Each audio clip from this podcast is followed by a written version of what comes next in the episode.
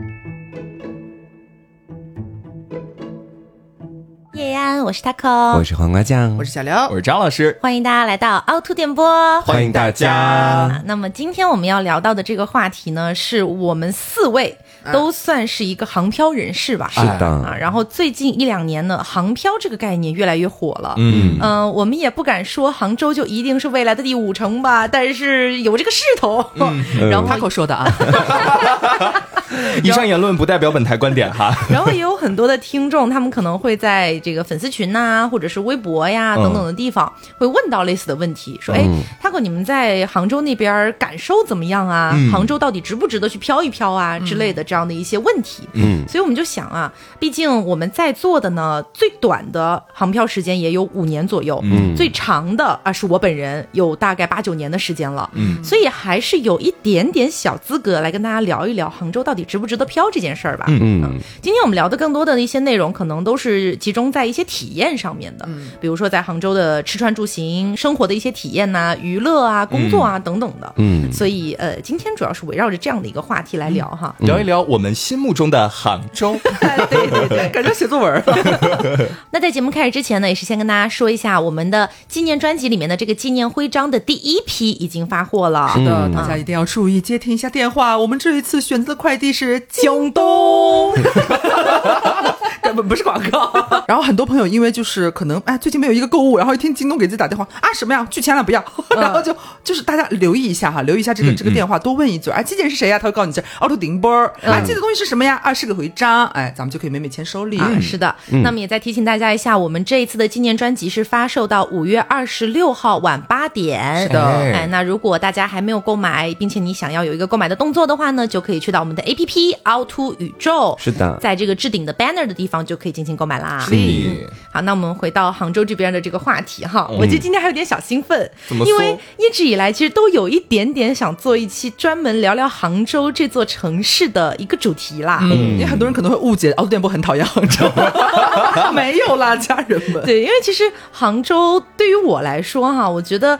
呃，它是有一个阶段性的，嗯就有一些时候呢，我会觉得嗯不行，有一些时候我会觉得嗯真好，哎，所以其实挺复杂。但是嗯总的来说，我还是比较喜欢杭州这座城市的。嗯不过我们还是从各个方面一点一点来聊哈。是呃我们说吃穿住行嘛，那当然要先聊一下吃哦。这有什么好聊的？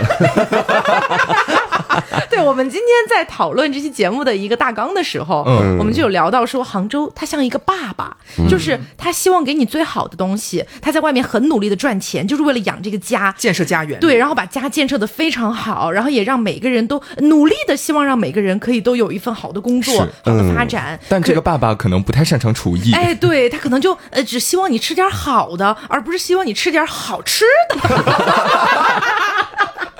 说话的艺术呀，姐。对他是一个深沉的爸爸，是这样的一个形象哈。所以关于吃这个东西呢，我们就聊到这里。下一个。其实我们之前有聊过，然后其实、呃对。有很多就是江浙沪这一带的朋友，其实是有不同的一些看法的。他们可能觉得杭帮菜也是好吃的呀，浙江菜也是不错的呀，等等的。我们尊重且理解，呃，我们包包容所有的不同的一些观念和想法。嗯。我们只是说，作为我们几个外地人，以及我们身边很多的外地人，可能都没有那么喜欢杭州的一个口味，仅此而已。俺喜欢，俺喜欢。嗯，好好好嘞好嘞好嘞好的，好的，嗯嗯，果果真吗？啊，喜欢喜欢。然后呃，可能我个人觉得在杭州比较好吃的东西是类似于一些，比如说日料、韩料，嗯然后一些个比如说那个呃外地菜，对，就就就讲到这儿吧啊。嗯反正就是我们身边的大部分的外地人可能没有那么适应杭州的口味，嗯啊。当然，如果你本身就是江浙沪这一带的，或许你会很喜欢。是嗯，而且杭州现在不是也说要改变它这个美食荒漠的形象吗？对对对其实也可以期待一下。对，其实那期说杭州是美食荒漠这个点是我 Q 出来的嘛，嗯然后当时就有评论里面我看到好像是上海的朋友就说很不理解我为什么要这么说，他觉得杭州菜非常好吃等等等等的，嗯他觉得我凭什么在节目里面公开的说杭州是美食荒漠这件事儿？嗯但其实我当时有点委屈，因为杭州是美食荒漠这句话不是我喊出来的，是热搜。对，是好几年前热搜上挂着的，是这么一个概念啊。所以我觉得，呃，希望杭州努力吧，啊，加油啊！第一步是先把芭比馒头逐出杭州市场，是吗？为什么芭比馒头很好吃，芭比馒头很好吃的。不要再聊了，下一趴吧。但是芭比馒头不是杭州本土的，好像是上海开过来的。好像老板还是安徽人来着。你们怎么对这些八卦这么清楚啊？好，接下来我们来聊到穿这个部分啊。嗯呃，其实我觉得杭州在穿衣服上面的话呢，我个人觉得，嗯呃，比起像我之前待过的重庆，包括我之前去上海的一些感受来说的话，我觉得杭州可能对比那两个城市没有那么的开放和包容。嗯但是它也并不是说你不能够穿什么类型的衣服啊，会被人歧视啊，还是怎么样。我表达的更多的是你在街道上看到的大众，他们可能更多的是偏向。我们可以说是杭州风格嘛，嗯就是你一眼有什么特点吗？呃，特点可能就是呃，我想一想怎么把它说的高情商一点，呃，就是这样子的。嗯就比如说你在上海，你可能会看到一些个女生，她们是穿着一些吊带的一个长裙，然后可能在街上端着一杯红酒就那样喝，嗯或者是咖啡，有很多人穿古着，当然这不是。大众所有人都会这样，对我只说你能看到这样的现象，并且大家不会觉得奇怪。对那么上海在我眼里大概是这样的一个感觉。嗯那成都和重庆的话，可能更多的是，比如说你想穿一些洛丽塔呀，或者是汉服啊、JK 啊等等的三坑少女的东西，好像也不会说特别严重的引来别人一些奇怪的目光。嗯在这种。对，在杭州你穿这样的衣服，也没有任何人会对你有异样的目光。嗯只是说我在杭州很少看到。啊，对对，这个点倒是，就我觉得杭州的一个时尚中心应该就是西湖湖滨银泰那边。硬气气嘛，对，在那里基本上你能看到穿各式各样衣服的人，而且周边我其实有观察一下，就没有人会给他投去一个异样的目光。对，那总体来说还是很包容、比较开放的。是，嗯但是我觉得杭州在穿衣风格方面，我觉得好像是确实跟上海比起来是略微有一些，有一些不同，对不对？呃，是有些不同。然后或者说上海人会更大胆一点。对对对对对对对，会有这样的感觉。嗯但是我又想到另外一个城市，北京。嗯，我会觉得好像杭州在走在时尚前列线的，不是时尚前列线，潮流前线，，OK，上前列腺，我都不敢接你的话了。现在，走在时尚前线的这个步伐，好像还是要快一点点。嗯。哦，嗯，你抨击帝都哎，没有了，没有了，这个只是说，就是我我我个人感受上的风格，嗯，对，因为就是我之前呃，在我我家那面就是买衣服，在内蒙买衣服的时候，同样是一个快时尚连锁品牌，嗯，就是我在过年前在杭州逛过一家店，就是同一个品牌，然后过完年回去，我发现。那边的衣服好像是要比就是杭州这边过去要慢大概一两个月，哦，嗯。上款速度，上款速度会稍微慢，也有可能是因为这个气候的原因。我觉得不是单纯的气候的原因，嗯。是因为杭州本身在电商这块就非常发达，是。对。所以你能见到的一些比较网红的款式啊，嗯。包括现在比较流行的一些风向，在杭州是比较能够鲜明的看到的。哎哎哎新一法女装大赛呢，大家不要忘记。对，而且其实刚刚聊到气候，其实和穿衣也有一定的关系嘛。是。就我其实早年来杭州的时候，我当时就会觉得杭州是一个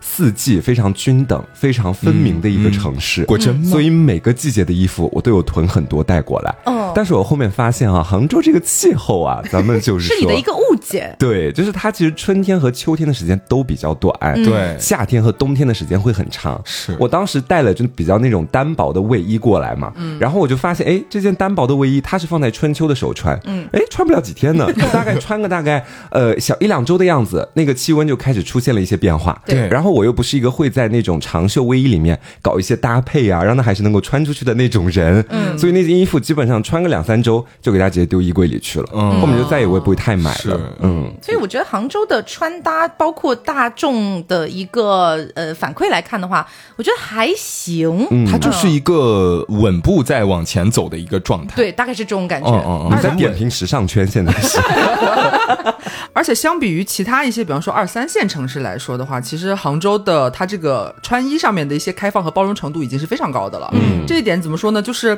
呃，因为在来杭州之前，我们不是在北京嘛，其实这个差别我其实感觉没有特别特别的大，就是在包容度和就是这个花样上面来说，其实差不多的。但是很多呃，比方说呃家乡那边的朋友，比方说我山西太原啊，或者是呃，尤其是我在杭州待了很长一段时间，比方要回家的时候，嗯，我就会发现我可能带了我在杭州穿的很正常的应季的一些衣服，我回家去嘛，可能要待一个一周左右，然后我就会发现，我经常要穿出门的时候，我妈妈会制止我，偶尔会制止我了，就是说为什么太潮了不准出去？呃，不是，他会说，呃，现在外面没有人这么穿的，你你稍、你稍微换一换条长裤吧，就就是类似这种感觉。就是是因为天气的一些原因，有的时候是因为天气，嗯但有的时候确实可能是因为呃，我说的白一点，可能暴露程度呀，嗯呃露肤度，就是可能还是相比于这个我们比较保守的二三线城市来说，它其实已经相对来说比较开放了。对，而且我有一个很明显的感觉，就是我每次从杭州回家的时候，我都会觉得自己好像是一颗青春靓丽的种子，种在了内蒙古的大草原上。对，就是我回去之后，我会发现，就同样是呃穿着打扮稍微往年轻化一点偏的话，好像在杭州这边，可能大家穿的颜色会更跳脱，会更艳丽一些。嗯，而且就是我其实刚上大学的时候，那段时间我记得好像我在节目里有分享过，我很爱一个裤子的品类，就是阔腿裤。哦然后我当时就是在杭州这边，因为杭州它整体的一个穿搭，包括在校园里面，大家随便你怎么穿无所谓的。嗯，然后我当时就买了超级多的阔腿裤。嗯，后面要回家去过年或者过节的时候，我把那些阔腿裤在家里面穿起来，我妈就是。以那种在看妖怪的眼神看着我，他说：“你穿什么阔腿裤？”我当时就觉得说：“呃，这这这，其实也可以穿的吧？我们校园里有别人穿啊。嗯他说：“你自己去外面大街上看看，有没有其他人跟你穿的一模一样。啊，后对面仔细观察了一下，在我们家那个小县城，确实大部分男孩我所看到的没有一个是穿阔腿裤的。然后当时心里面就说，小小的金县城容纳不下一个阔腿裤，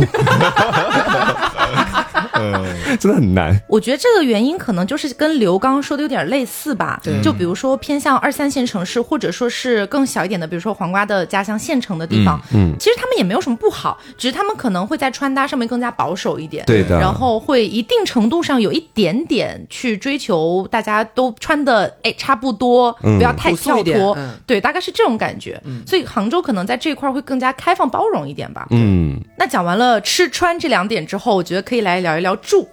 呃，我觉得对于大部分所谓航漂这个概念的人群来说，住可能更多的应该是指出租吧，应该不是直接买房吧？他也太有钱了，那你飘什么呀？你别什么飘，可你直接扎根儿了。对，对，我觉得我们可以聊一下杭州的租金这件事儿哈。嗯就是首先，我们国家之前公布过那个新一线城市的名单嘛，嗯在里面呢，我是看到了我的家乡重庆的身影的，哎哎在其中呢也有我的第二家乡杭州的身影啊，哎就都在一个新一线的水平上吧。然后，呃，其实我们先不要跟北京、上海比，因为嗯太夸张了对，杭州的房价跟北京、上海比，绝对是呃小老弟对哎小老弟了。嗯嗯但是我们就拿重庆来比，同样是新一线哈。如果我在杭州租一个房子，然后这个房子的规格什么的跟重庆那边有一个差不多的同等的两个房子的话，呃，我觉得价格可能会砍半，甚至比砍半还要再低。就是重庆的房租在这个地方是有竞争力的。对，重庆的房租其实相对来说真的蛮低的。嗯嗯，就比如说我给大家举个例子啊，就是之前我大学有一个呃 gay 蜜，然后那大学毕业了之后就去了重庆发展嘛。嗯他不是重庆人，他是新疆人，就 我也不知道他为什么就选择了重庆。他当时给的理由好像是觉得重庆蛮不错的。Fancy 啊，就这样就去了。然后，呃，后来大概过了几年之后，有一次我跟他聊起来，他问我在杭州的经济压力大不大。那个时候凹凸电波还没有怎么就好发展起来，你知道，嗯我就说嗯还是有点大的。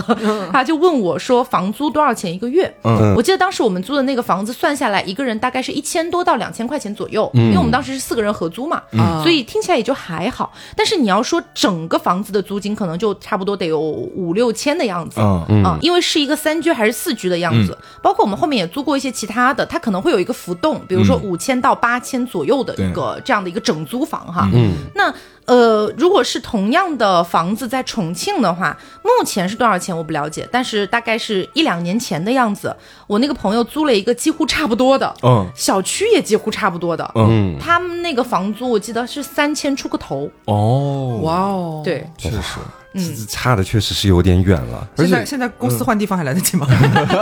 换回重庆是吧搬？到重庆去，所以我觉得可能在租房这一块儿的话呢，当然我们刚刚说的是三四居的那种整租房哈、啊嗯不是那种一个人住的开间儿。一个人住的开间儿，我觉得杭州可能两千多。嗯，两差不多千多是有的，2000到3000对对，对或者你要是想那种合租的话，一千多也是能达到的。对，而且就假设你是一个人到这边来航漂，然后暂时也没有想跟别人合租的一个想法，就你像我一样。样嘛，一个人想要租一个单间下来，嗯，我个人真的建议你要多多的去看一下房，因为其实我本身看房的经验不是很多，然后上一次我就租到现在住的这个地方之前，我跟着那个中介一起去来回跑了一下这个周边，我就发现其实呃，它不同的房源他们的条件很不一样，但价格基本上是在同一个水平线上，嗯，这点是比较奇怪的。就比如说当时我在看房的时候，前面看的几套房子基本上真的很小，我记得我也在节目里跟大家讲到过，就你进去之后会觉得比较的逼仄，嗯，就觉得在里面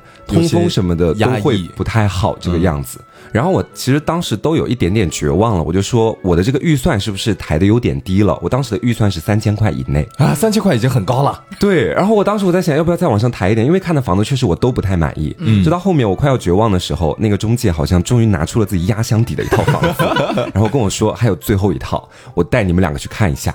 然后我当时跟刘就说死马当活马医吧，去看看，然后就相中了我现在正在住的这一套。对我一进去之后，我就发现我现在住的这套房子大概是前面看过的那些同等价位房子，真的那个平方数大概是它的两倍。嗯，就有到这么夸张的地步。然后我当时我就觉得说，呃，看来下次就是如果要去看房的话，不能一开始你稍微看到一个有点满意的，马上就敲下来，还是要多去看，多去考察一下。嗯嗯我觉得瓜表达的重点是这样的，其实不论在哪个城市，你要去租房，一定都要多看的。是但是可能在杭州的某些片区吧，嗯。我觉得不能说全部，某些片区或许会出现就是价格都标的差不多，可是质量有点参差的，对对。这样的一些情况。对，嗯。就是我在杭州租房的体验，我的租房预算是逐步递减，啊，真的是逐步递减。因为我刚毕业的时候，就是搬进了在东站这个片区，离东站相对还没那么远的一个小区。嗯嗯，然后呃，月租大概是在三千五左右。嗯，三千五左右，然后就是标准的一室一厅。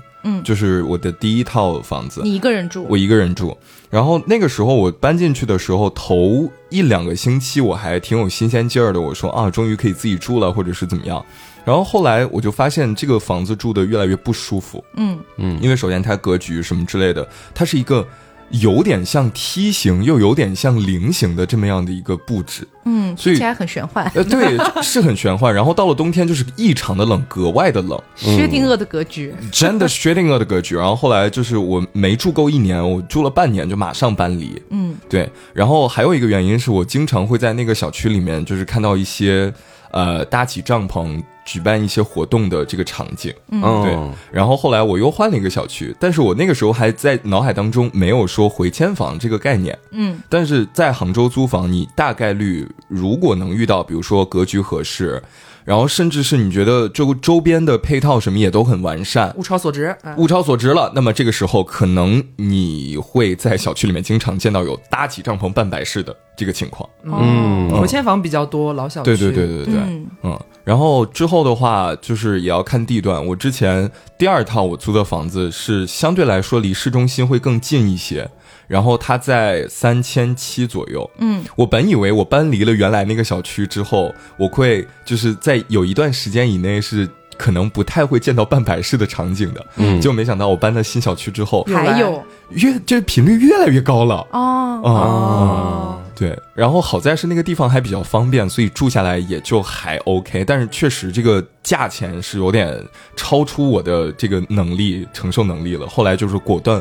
换了一个地方。嗯嗯嗯，我觉得如果对于就是刚来杭州准备开始航漂的朋友，我个人还是比较建议去租那种一居室的公寓。嗯呃，公寓来说的话呢，它的价格可能会比住宅稍微高一丢丢，嗯呃，但是也不会说高到哪里去吧，我觉得还算是可接受范围内。嗯比如说一千多、两千多的可能都有，你要好一点的可能有三千多的。嗯，对，但也要看地方。就是有我之前找过那种一千多、两千多的公寓，它都在呃，就相对来说会偏远一点，比如说呃靠北一些的临平，然后靠南一些萧山再往南那样的地方了。嗯，如果说你的工作区域是在市区，或者是你的工作区域是在比如说滨江那个区域的话，滨江会比较贵啦。是那是相当 贵，对对对对对对如果说你想找一个离工作地点比较近的房子的话，那个预算你可能要提个好多。对，嗯。如果你的工作在滨江的话，我建议你住萧山，或者是住就是江对面的上城，就呃，是上城真的贵的要死。没有，就是上城稍微那个一点的板块，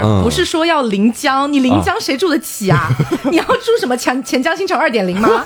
就是没有住的稍微远一点点的板块，那没有远很远，这样子你上班可能坐个地铁跨个江也就能到，嗯这个意思，就是可以一开始来的时候，除非你的预算很高，嗯。不然如果一下子就住滨江的话，滨江确实会偏贵一点点。对对对对对，嗯，那我个人来说的话，其实我会比较推荐，如果你有朋友的话，那真的是最好。真的真的我还是比较推荐，就是有信得过的或者比较熟的一些朋友可以一起合租，这样其实是最划算，而且其实对于身心的健康，哎，也是有一定帮助的。毕竟你可能从陌生的城市刚刚来到杭州的时候，身边没有认识的人，本身可能对精神来说是有一定压力的。然后就对啊，找新的工作啊，就是双重压力。但是如果在这个时候，可能像我们最一开始过渡的比较好，可能我觉得有很大一部分原因也是因为我们在不断的合租，嗯或者是维持合租的状态，所以即便在就是我们弹尽粮绝的时候，依然身边还是有家人的陪伴。嗯这是这是其实是让你在一个陌生城市能够呃坚持下去，或者说是比较好的、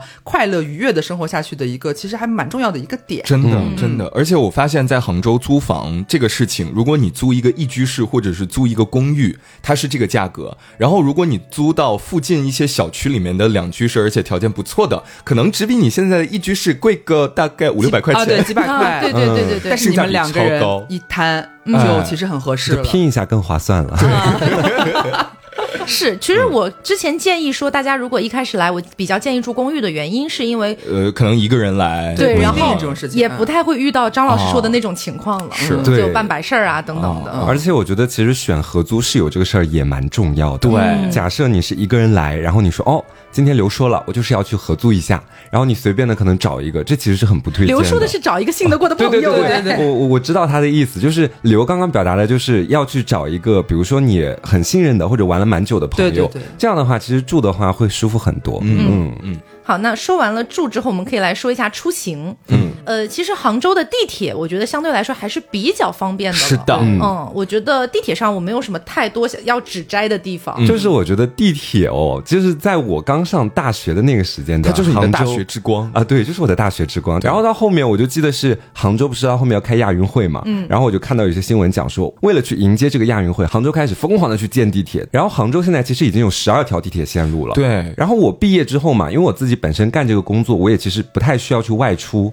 但是后面的时候，我自己有的时候想给自己组织一下，比如说去外面玩一下，我才发现现在的地铁已经真的是四通八达，但你现在爱上打车比较方便啊，但你现在爱上打车，也没有了，偶尔还是会坐坐地铁了。对，嗯而且现在杭州地铁方便到一个什么程度？你甚至可以从杭州坐着地铁去绍兴。啊，是可以的，对对对对对对对，只不过时间会有点长，所以就是如果各位准备来到杭州，所谓咱们飘一飘的话，一个是你先定好自己的这个工作地点，这是非常重要的，然后再是租房，租房的话你可以选择地铁通勤，我个人建议啊是控制在半个小时左右，你的通勤幸福感会比较好。嗯，对，因为我之前是住在就是东就是第一套房子的时候，我坐地铁到上班可能中间要差不多四十分钟左右。嗯，对，那个时候其实我会觉得有一些些浪费时间。嗯然后后来的话，搬的离工作单位又近了一些，然后可能踏上地铁之后，可能十几分钟我就到了。嗯那个时候就真的很快乐，真的嗯人类之光就是地铁。嗯嗯，然后这是地铁的一个方面，再有就是我觉得有很多的公交线路，不知道你们有没有体验过？就它会有那种专门的地铁接驳线路。对，就是你出了地铁站之后，它门口可能会有一个公交站，然后你去看那个公交站上，它会标明，就是这是一个比如说社区环线，它会在这一个社区里面跑来跑去。嗯嗯对，它会把你放在不同的地方，然后这个是其实是杭州交通很便利的一个点。嗯嗯，然后我想吐槽一下的是杭州的堵车问题。这个确实是，对杭州的堵吧，我觉得呃肯定是比不上北京堵啦。嗯但是相对来说，我觉得还是有一点堵。就是我觉得如果刚来杭州有开车的这个欲望的朋友。或许也有吧。航漂这件事儿，除了坐地铁、公交之外的，可能有一些朋友或许会有开车的这个需求有。的，咱们有共享汽车呢，这边。对啊，对租个车去景区玩一下也是很正常的事情。对对，然后杭州的这个堵吧，其实让我觉得很是一个很玄幻的事情。是就你说为什么堵呢？每个城市可能都大同小异吧。嗯嗯比如说，呃，有些道路上有些路口比较容易发生一些交通事故啊，哎或者比较窄，哎，或者是、呃等等的一些原因吧。嗯但是我就觉得杭州的堵堵的让我觉得很玄幻。嗯 玄幻的点是什么呢？就是我偶尔经过一些路段的时候，嗯会产生一些比较迷惑的地方。嗯对，就是呃，我不知道这是为什么，但是杭州的这种路段会比较多。嗯呃，这个呢也是，其实我之前自己，因为我不开车嘛，其实我之前自己是没有发现的，是我之前坐过一些杭州本地的朋友的一些车，嗯，然后呢，在经过一些路段的时候，他就会跟我吐槽，哦我才意识到这件事情。他跟我说，你有没有发现杭州很多路段，你要左转的时候，你要开到最右边的车道？嗯我说。嗯，竟然还有这种事，因为这我感觉挺反直觉的。对，嗯，后来反应了一下，好像还真的走过这样的路，对，后来发现，就特别是于老师最近买车了嘛，嗯就陪着他经常一起开开车啊，出去玩什么的。我发现这种路段还真不少。嗯，我不知道这是因为什么原因嗯或者逻辑去设计的。如果他是有原因的，我当然是可以理解的。嗯这我觉得这种路段会不会太多了点？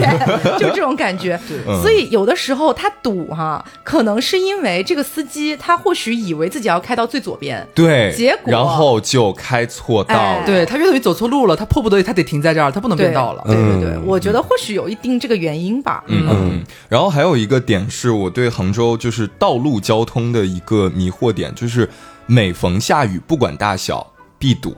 为什么？我不知道，因玄学，因为就是大概率是所有的司机朋友们，大大家都文明驾驶嘛，就肯定会在雨天放慢车速。嗯但是放慢到堵这个阶段，我是觉得有点匪夷所思。但是我觉得杭州的这个出行方面还是有值得夸的地方啦。嗯其实之前有上过一次，我我我我其实不太确定是本地热搜还是那个全榜热搜，我有点不太记记得清楚了。但是就是杭州高架上的花儿是真的开的漂亮真，漂亮，超漂亮。大朵大朵，然后色彩浓郁。对，嗯而且之前就是大家还会有那种图片，就是有人坐在那个副驾驶，就专门去拍那个高架上两边的花哎，。是我吗？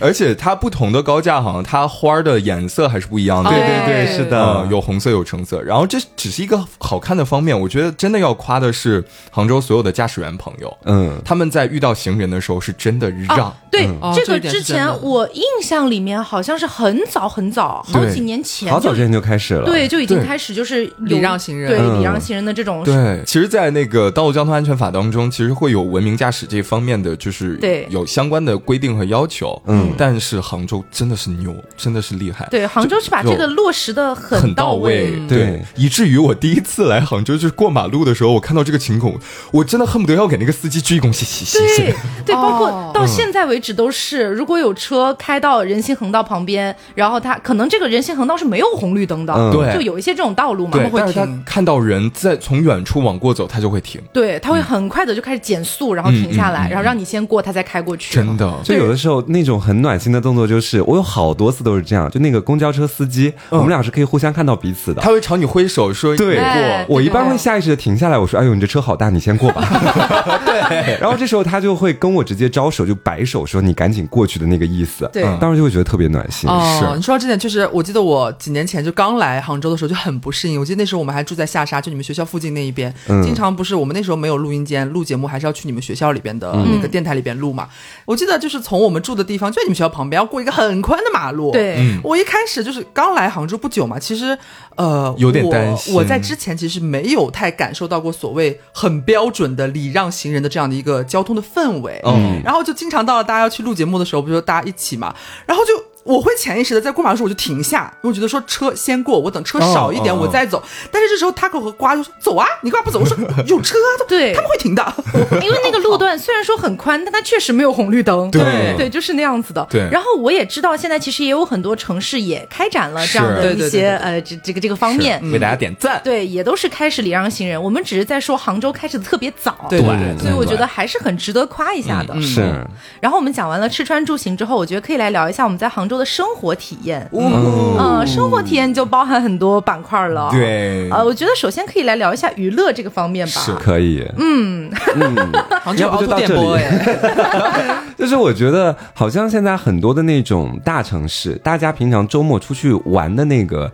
店面基本上都比较固定了，嗯。要不然就是剧本杀，或者是密室逃脱，然后现在就是唱歌、酒吧、蹦迪啊、购物，嗯。感觉就是这几类。其实，对对对。嗯。也够了吧？我唯一比较想，就是我比较期待，嗯杭州以后会不会出现一个比较大的、有标志性的东西，就是那种不夜城。啊，嗯对类类似什么长沙坡子街那样的地对，方，就比如说重庆的九街，嗯类似于这样的一些地方。嗯呃，杭州呢，你要说它有吧，嗯、好像有，呃，好像也有。确实有，就是武林武林夜市，还有那个滨江的拉喜街，对，但是十二点关门是吗？呃，对，差不多。就主要是他们关门的时间其实比较早，对于所谓的不夜这个概念来说，嗯。是相对早了点儿。就比如说举个例子，如果我在重庆，我大晚上两三点或者一两点，我想出门去吃个烤串儿啊什么的，在观音桥那边是会有非常非常多的人嗯。和非常非常多的商家依然在营业，而且那一条街都很热闹。对你根本就不会感觉到已经凌晨了。是哦，我知道。，但是杭州，如果你要在凌晨想要出门去寻找一个类似于这样的地方，可能会相对有点难。对，只是说我们找这样的街比较难，但是找这样就是吃夜宵的店还是啊，好找。店是有的，嗯但是哈，朋友们，不知道你们有没有感觉到一个差别，就是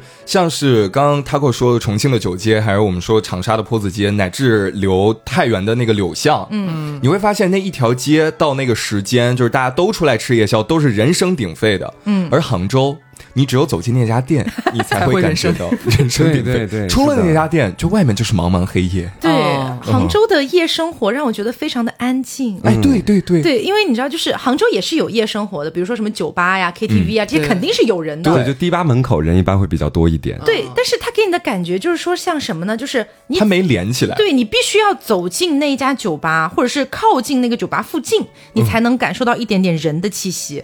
你但凡离他远一点，哎，静谧的夜，真的是。对，有点类差不多。似。我嗯，会感觉杭州就是说到这个点的话，它很像是一种什么形容呢？就是我觉得好像杭州的夜生活，它给我的感觉就像是一种形容，大家都是关起门来发疯的。哦就是你必须要找到一个场所，推开门进去之后，你可以在里边就是你你彻夜不眠都 OK。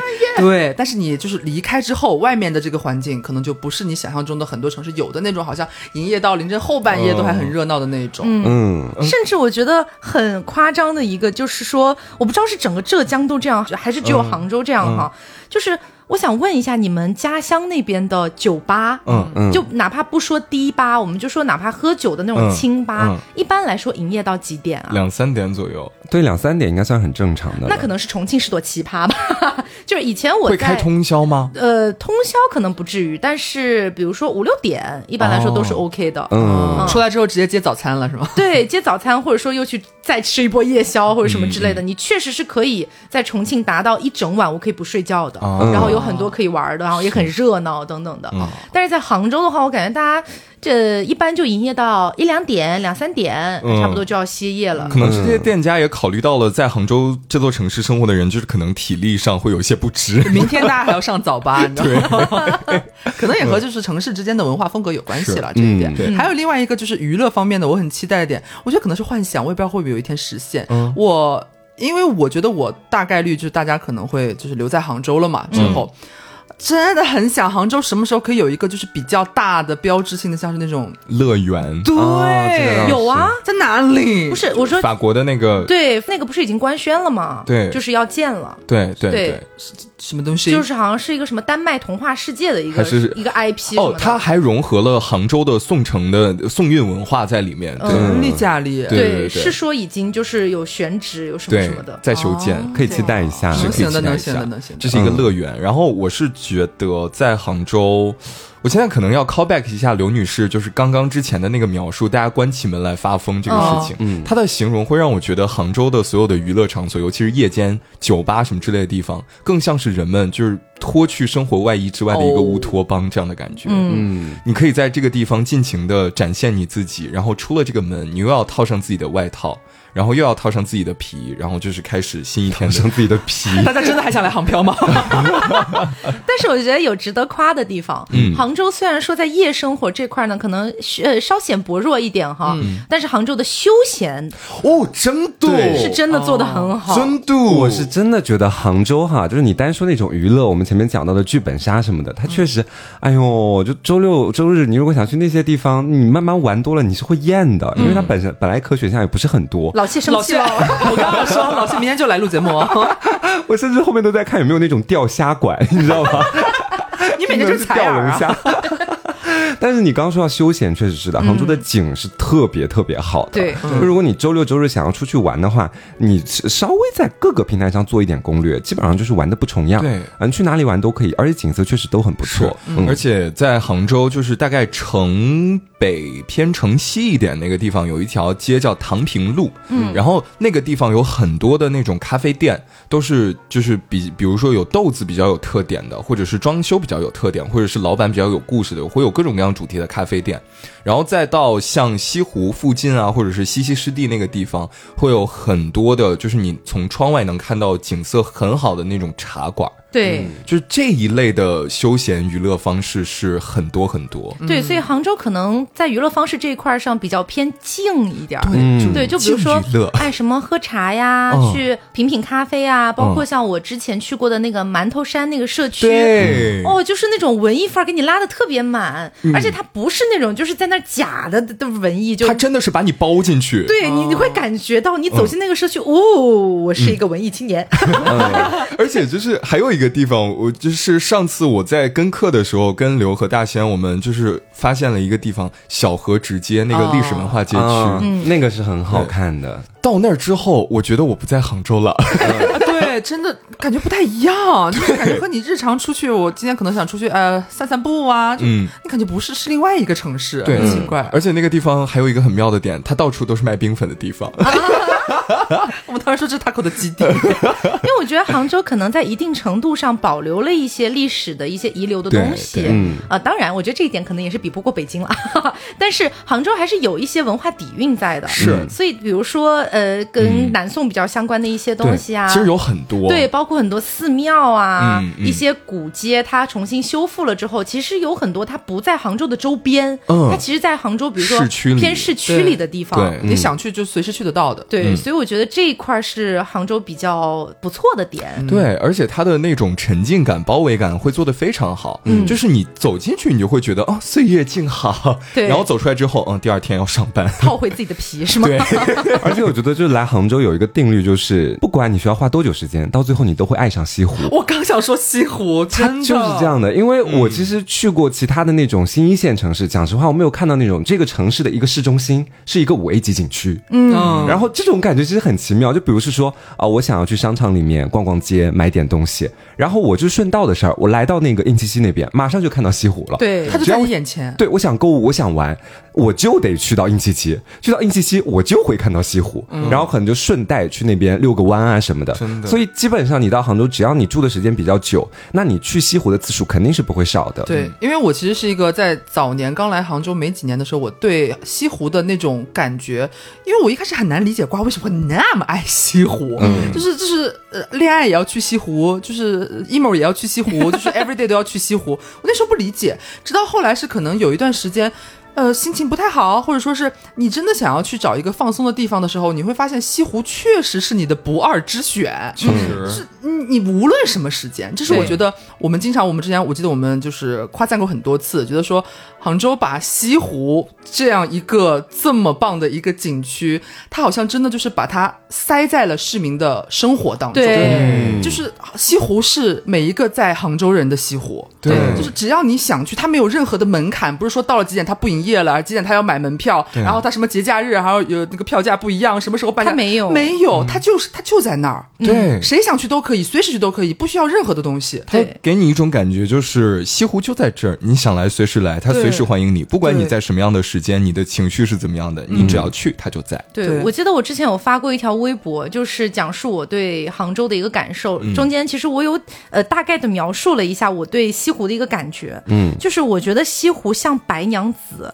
她几千年的时间就坐在那个湖边，然后他就那样静静的看着每一个来西湖散步的，不管你是是杭州的居民还是外地的游客，他平等的对待着每一个人，嗯。对。男人、女人、打工人、大老板，在他面前都一样，都平等。所以，就是杭州的这个西湖是特别适合干什么的？其实就是如果你是第一次来杭州，你势必要去打卡一下西湖啊、断桥。嗯但是日常的生活里面，就不是节假日的时间里面，居住在杭州的朋友是可以随时随地去西湖散散步。嗯我去走走杨公堤，走走苏堤、白堤，然后我就是感受一下西湖的湖面上吹过来的风。对，你感觉你的很多情绪能被西湖给抚平，嗯。这是一个很强大的一个能力，我觉得。而且我我一直觉得西湖是一个能给人带来福气和灵气的地方，是真的。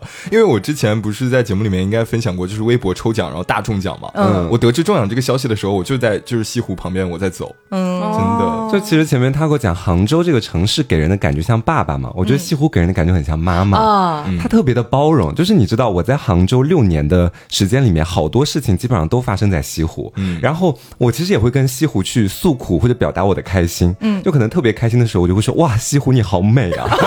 你会这样讲吗？就是有的时候觉得自己好像哎呀，怎么老谈不到恋爱，我就会也不是骂他吧，就是有点指责他的意思。我说我这么爱你，你怎么不送我一个对象？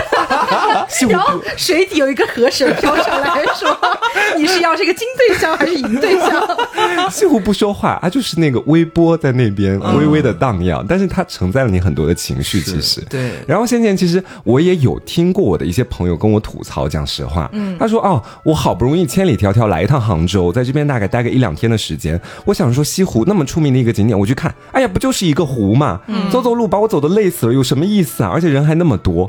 然后我当时我就跟他讲说，嗯，你这个想法其实从某种角度上来说可以理解，嗯，就假设你就是去西湖那边，你站在湖边看一下，嗯，它也确实就是那么一个湖，然后你再多走一走，你可能会觉得很累，那种特别精彩的景儿啊，或者像游乐园那种刺激的东西？”啊肯，定没有，没有给不了你的，就是它是美的，但是它更多的力量其实恰恰是在于，如果你在杭州生活，对你就能够感受到它给予你的那种慰藉感了。对，嗯，就是你不能是来，呃我我确实像 Taco 前面说，就是大家都觉得说来杭州的话是必然要打卡西湖的，但是其实你能真正感受到西湖给你带来的那种力量和感受的时候，是你一定要来漂了之后，对。你要住在这里开始生活的时候，西湖绝必会成为你心灵的港湾。就这个词粗俗了一点，但是表达这个程度哈，是。就是即便就是你可能是一个像我来之前，我觉得啊，我北方人，我们那边也没什么，我对这些小桥流水啊，什么，哎呀，是是就是树啊，什么山啊，重峦叠嶂，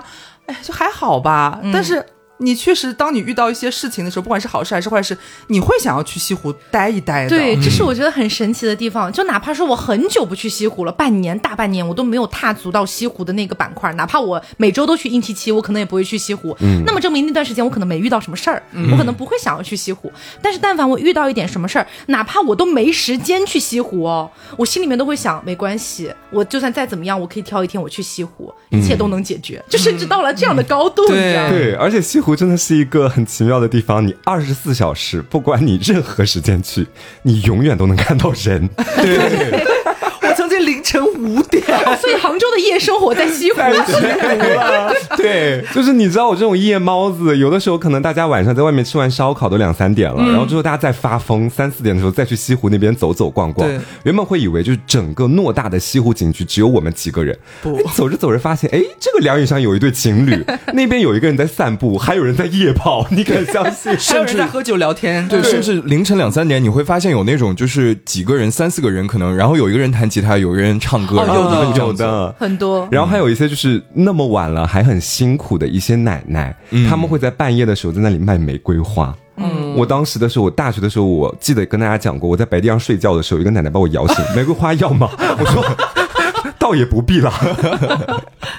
这是很推荐大家，如果来杭漂的话，就很期待你会爱上西湖这个。嗯嗯，那聊完了娱乐之后呢，我相信有一个绕不开的话题，就是你来杭漂，你是来干嘛的？是来赚钱力。对，肯定是要找工作里。是里，那呃，因为我们涉及到的行业更多是偏向传媒或者自媒体的行业嘛，对。所以其他的一些行业我们确实在杭州没有发言权的哈我们也不对其他的行业做一些评价，我们只说杭州它确实互联网是最发达的一个产业，嗯对，啊、那么的话，如果你要选择来杭州找工作的话，并且你的方向是偏向像自媒体或者说互联网这一块儿的话，那就对啦。啊，工作还是比较好找的。啊，哎工作还相对来说比较好找一点，嗯只是说呢，呃，我们又不得不提到这个生活成本的问题对哈。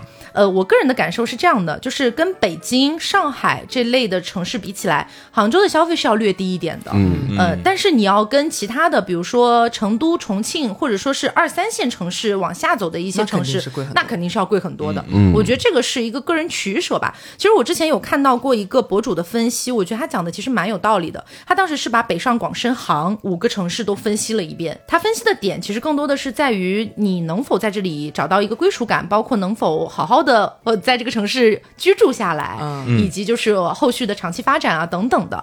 然后我觉得我们今天讨论更多的是杭州，呃，其他的几个城市我就不做什么评价了。嗯我们就单说杭州的话，我觉得呃，杭州的平均工资虽然算不上是特别高，但是也还没有到非常非常低的那种地步。嗯可能它还有一定的上升空间，我只能这啊，么说。那一定是有的。嗯，啊，对。那么在这种情况下，如果你在杭州租一个正常一点的房子，攒攒钱，我觉得也不是什么太大的问题。对，嗯尤其是你在遇上自己，比如说是做互联网，正好是这个城市特有的一个行业特点的话，那其实你这个生活成本上还算是能 cover 的过去的。嗯。嗯嗯嗯嗯，但是我觉得还是可以提醒一下的，就是因为杭州的互联网行业非常的发达，嗯。它就是肱二头肌非常大的那种发达，嗯。呃，所以的话呢，在这个行业里也会有点累啦。嗯说实话，就是嗯，可能会有稍微有点辛苦。嗯，节奏很快，大家都。对对对，嗯，所以这个也是，如果你决定来杭州航漂，并且决定要进入互联网这个行业的话，你可能要做好的一个心理准备。嗯它可能没有那么的休闲了。是你，但你还是有机会可以去到西湖了。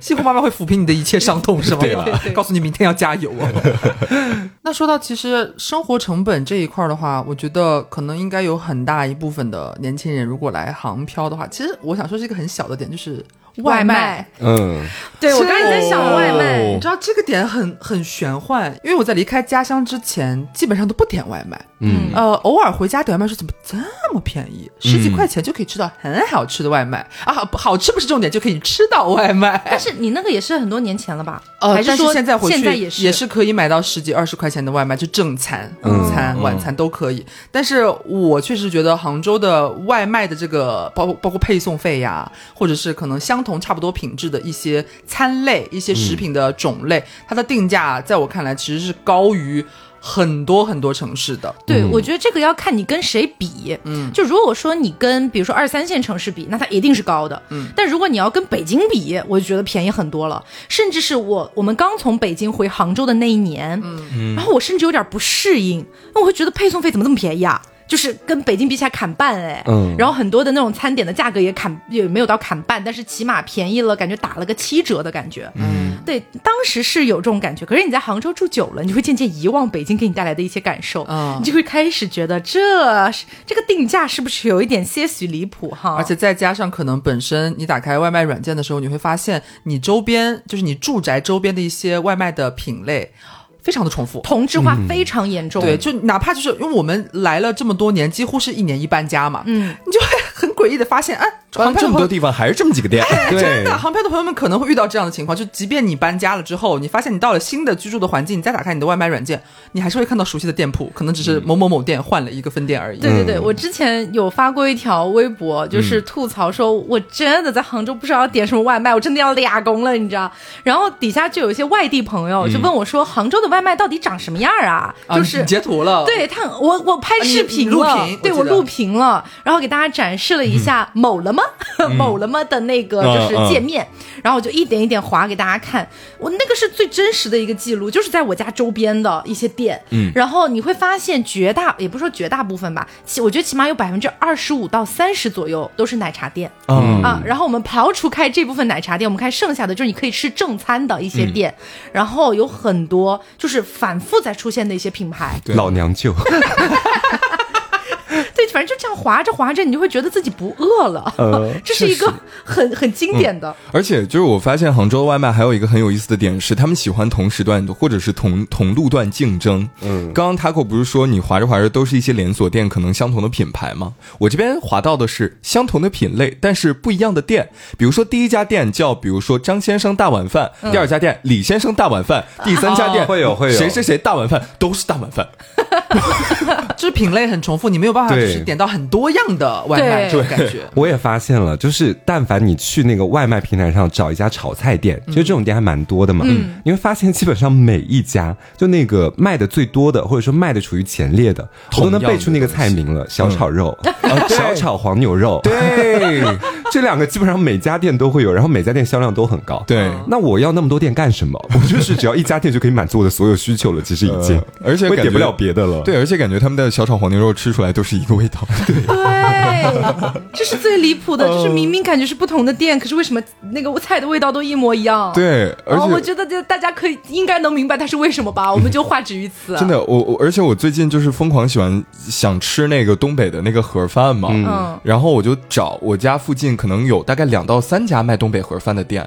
后来我发现，他们除了那个外卖的盒子换了一下之外，里面的包括菜的味道、菜的种类，然后菜的摆放，甚至摆放位置，都是一毛一样的。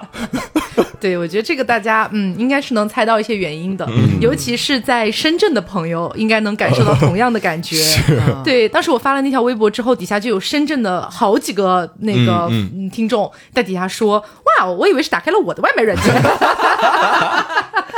确实是，所以说到这个，就会觉得，如果大家来杭漂的话，呃，如果你不太会做饭的话，那么这个每天火速学习。啊，对，建议你咱们还是周边有一些超市的话，可能你自己做菜会方便，会更划算一些。如果你三餐全部都点外卖的话，这一笔开销在你的生活成本里边，应该是会占到蛮大的一个比重的。是一天少说得一百了。呃，真的不夸张，是的差是的，差不多的话，嗯嗯，那聊完了生活成本这一块之外，哈，也想聊一下刚刚有 Q 到的那个点，就是大家对杭州是有归属感的嘛？毕竟这么多年了。嗯，这难评。这很难评。要不我先来吧。好我其实目前来说，对于杭州，我个人的感受是归属感没有那么的强烈。嗯我曾经就是想要努力，就是向自己剖析这个问题，问自己说，你为什么觉得好像在杭州？我甚至觉得，虽然我在杭州的时间比北京时间要久，嗯，但是我总觉得好像，如果你硬要放在一起比的话，我会觉得北京给我的归属感好像比杭州还要强一些。真的假的？哎我会这么觉得。我对北京毫无归属感呢。呃，这个这个点很玄妙，我不知道为什么，可能我自己去分析，可能有一些些原因。比方说，我可能会想到北京或许可能离我的家乡近一点，嗯，你都在北方嘛？对，它会更近，所以从这个情感的层面来说，可能我会觉得它更呃有强烈一些这个归属感。嗯杭州的话呢，还有一点，我觉得就是我个人身上的问题很多，我是一个从小完全不记录的人，嗯，就是我，即便我到现在在杭州生活了近五年的时间，我如果出门你不让我打车，我没有手机的话，我寸步难行。嗯，等于我对这个城市就是很陌生的，嗯就从物理意义上的陌生，我不知道我在哪里，我要去的地方在哪里，甚至说哪个区在什么位置你。要朝东南西北哪个方向走都我不知道。我不认识东南西北，所以我觉得这可能是我个人的原因居多，就是很不巧在这个上面体现出来了。因为杭州我觉得很大，然后它的城市规划其实也蛮复杂的，每个区和每个区之间它的这个规划的这个路径啊，或者是本身区的这个范围，它都是很广的。尤其是江干区和那个下城区，包括上城区合并成一个大区，嗯。变成很混乱。整个上城区之后，你就感觉哇，我更加难以捉摸了。对，你我经常会不知道我在哪里，然后尤其是大仙呃买车一段时间之后，我们经常出去，他开车嘛，他是一个非常认路的人。对，嗯到之后，我们现在去哪里，尤其是我们常常去出没的一些地方，嗯，他完全不需要开开导航，嗯，他直接开车就可以带带去哪里，然后不管你在什么地方，不开导航就可以把你带回家，呃，就可以把你带回家。然后我就会经常觉得我现在在哪？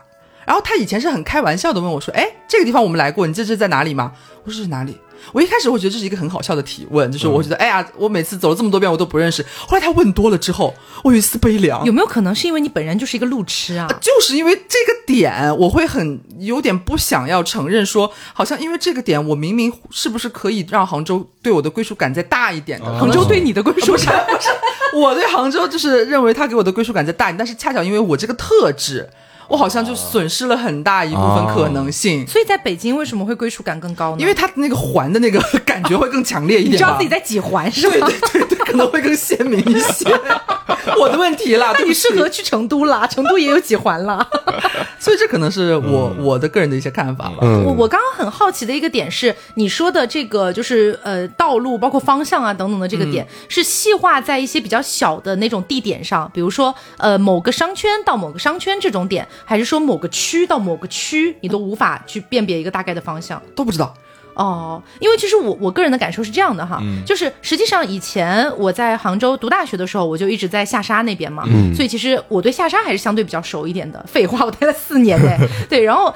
离开了下沙那段区域之外，我比较熟的可能也就是只有围绕着西湖的那个小圈圈，嗯就是大概硬七七、湖滨银泰那一块儿。但是除了这两个地方之外，其实其他的地方我是抓瞎的。对包括甚至在以前，你要问我余杭区在哪块位置，在杭州的东南西北的哪个角，然后什么拱墅区在哪个角，滨江萧山在哪个角，我根本摸不清楚。嗯，我完全就是一个，嗯、在哪儿啊？嗯，不，嗯，在我在我心里，对，这是一个完全模糊的状态。我是直到什么时候才对这个东西有了概念哈？是直到一年前，于老师准备买房子，嗯，然后他当时买房的话呢，就是我虽然我跟这个房子肯定是没什么关系，但是我肯定要陪着他，就是一起去看一看，哎，就说买在买在哪个板块啊，我也帮他一起参考一下啊，包括打开那种就是嗯要买房之前的那种什么小程序软件啊，帮他一块看一看、盯一盯之类的。在那段时间，我才了解到，哦，原来杭州有这么多个区，分了这么多个板块儿，然后每个街道或者每个不同的一些个小区域，它会有不同的一些标价。在这种情况下，我才开始了解杭州原来分了这么多东西，以及哪个区域哦，原来房价更高，哪个区域房价更低，是从那个时候才开始知道的。然后就很神奇的一个点就是，当我知道了这些点之后，哎，我肯定是会去看一下杭州的整个地图，行政的地图，我就会发现哦，原来那个区之所以它比较便宜，是因为远离市中心比较远。嗯，然后我就逐渐对杭州有了一个整体的呃，怎么说呢？印象规划的认知对规划的认知了。就是你如果把我丢在比如说那个上城区，嗯我大概也能知道我要怎么回家了。嗯，就它是一个很、哦对，它是可以吗我可以了，它是一个很玄幻的过程，就很奇怪。就是包括如果你把我丢在滨江，我也大概知道我要怎么走到奥体去。天哪！你现在把我眼睛蒙住，你们开始把我扔到湖滨银泰，把我扔到西湖边，把我扔到硬七七，把我扔到那个苹果店楼下，我都不知道怎么回家。如果你不让我打车的话，打车回家。让，这如果不打车的话，就是你你问我方向，我不知道，那我不说打车，坐地铁你可以吗不？知道，我不知道我应该在哪下。我觉得你慢慢的应该就是你可以去熟悉一下，你可以去多看看地图，多看看板块的区域，你渐渐的就能达到，就是你不需要看导航什么的，你可以坐地铁回家，因为让你走回家有点太那个了。我突然想到一个问题，想问问刘，就是你知道离你家最近的地铁站是哪一站吗我不？知道哎，我真的不知道，我甚至不知道他在哪。我们在这里也不方便公布吧？也是了，可以，意识这反应非常快。对，但是我觉得是可以尝试先从看杭州的地图开始，对。嗯先了解每个区大概在什么方位，对。然后你就能渐渐的知道，就是哪一个地铁站在哪个区。对，这个其实是很有效的一个方法。对。对，因为我觉得其实熟悉一个城市，从它最简单的道路，可能从最小的你刚来这个城市，你生活的片区周围，它是一个怎样的一个路径，嗯。啊，有一些什么东西，我其实是一直是相信说，如果对这个东西稍微了解一些，甚至在居住的时间慢慢变长，了解的越来越多的话，其实是很有帮助，就是提高你对于这个城市的一个熟悉的感觉，对和归属感的，嗯，呃。按按现在从从明天开始做起好吗？咱们明天开始做起，可以的。嗯就是其实我的归属感是非常非常非常强烈的，就对于杭州。但是其实我另外一个点又跟刘很像，就是我也是那种东南西北不分的人。嗯，那你为什么有很强的归属感？但我觉得归属感它很玄妙，因为这个东西他不是要。靠东南西北来找归属感。只要有西湖就好。对我甚至觉得说，好像我对于杭州的了解程度，包括它各个区在哪个方位，我也都不太清楚。但是我是怎么知道我归属感很强的？就是每当我去到外地，然后再回杭州的时候，那种感觉就是你骗不了自己，你就是爱这个城市的，你会觉得像回到家了一样。哦，就好像是我们前段时间不是一起去上海嘛，在上海那边人生地不熟，然后我就跟大仙一起走在街上，我就会觉得哦，这不是我家，我要要回家。这是一个大城市，我好孤单哦。但是杭州其实也不小啊，它也算是个大城市。不过我们从上海坐高铁回到到杭州东站，我下车的那一秒，我感觉周边的空气都不一样。嗯，就是我就感觉说，哦，到了一个我很熟悉的地方，但是其实我还不知道杭州东站怎么走出去。但是你却有莫名的安全感。对我还得找那个路标，找一找哦，怎么样到那个广场上去打车？因 为我其实不太记那些东西，我也不清楚。然后另外一个点归属感很强，就是确实是在杭州这个城市留下太多回忆了。嗯，然后就好像是我这段时间比较爱骑行嘛，然后有的时候可能会呃去到一个比较远的地方，比如说十几二十公里，然后在路上就会经过某一个街道或者某一个景点，那个回忆唰的一下马上就冲到你的脑海里面，就会想起来哦，我原来跟我的某个朋友或者某个前任一起来这个地方玩过，或者经历过一些什么事情。你走到哪儿，每隔个大概呃一小段或者一长段路程，你总会看到一个你很熟悉的点，然后那个点就会让你觉得我还是在这个城市里的，就把你抓回来了。对我还是对这个城市有一定归属感的。嗯，我对杭州的话呢，这很难评。我是处在一种就是有归属和没归属之间，而且我呃对反复 横跳，而且我觉得我归属感最强烈的那几年，就是上大学那几年，就是一直在下沙。嗯，我会觉得就是在毕业之后再回想那一段时间，我就是这个下沙一个地头蛇的感觉。对，就是回到下沙，我会就觉得我像是回到了快乐老家，就是周围的一切都是我熟悉的，不管他的店铺是怎么换，或者是有什么新的变化，但我总觉得哦，这个地方跟我是有情感上的连接的。嗯。嗯嗯，我对杭州的归属感其实还蛮强的。嗯，呃，其实跟瓜有点像，我也有点玄学，因为你说我对杭州什么板块区域的这种规划的认知，也是大概一年不到的一个时间，但是在那之前我就有很强的归属感了。嗯，就是呃，我觉得只能说是在我了解这些板块之前，我的归属感如果一是满分的话，大概是零点七五。嗯，那现在可能到达了一个零点九五的感觉。哦，这么强了吗？已经对，因为我现在觉得就是你知道什么感觉吗？虽然哈，就是有一些区域我可能肯定是没有那么熟悉的，比如说余杭我去的很少，临平我也去的很少，但是当我了解了他们在哪个方位，以及我了解了大概有哪些地铁站之后，我就觉得哎，我对杭州了如指掌，就一种莫名的自信就上来了，你知道吧？所以我渐渐的就通过这个了解，我就对杭州的这种归属感就越来越强。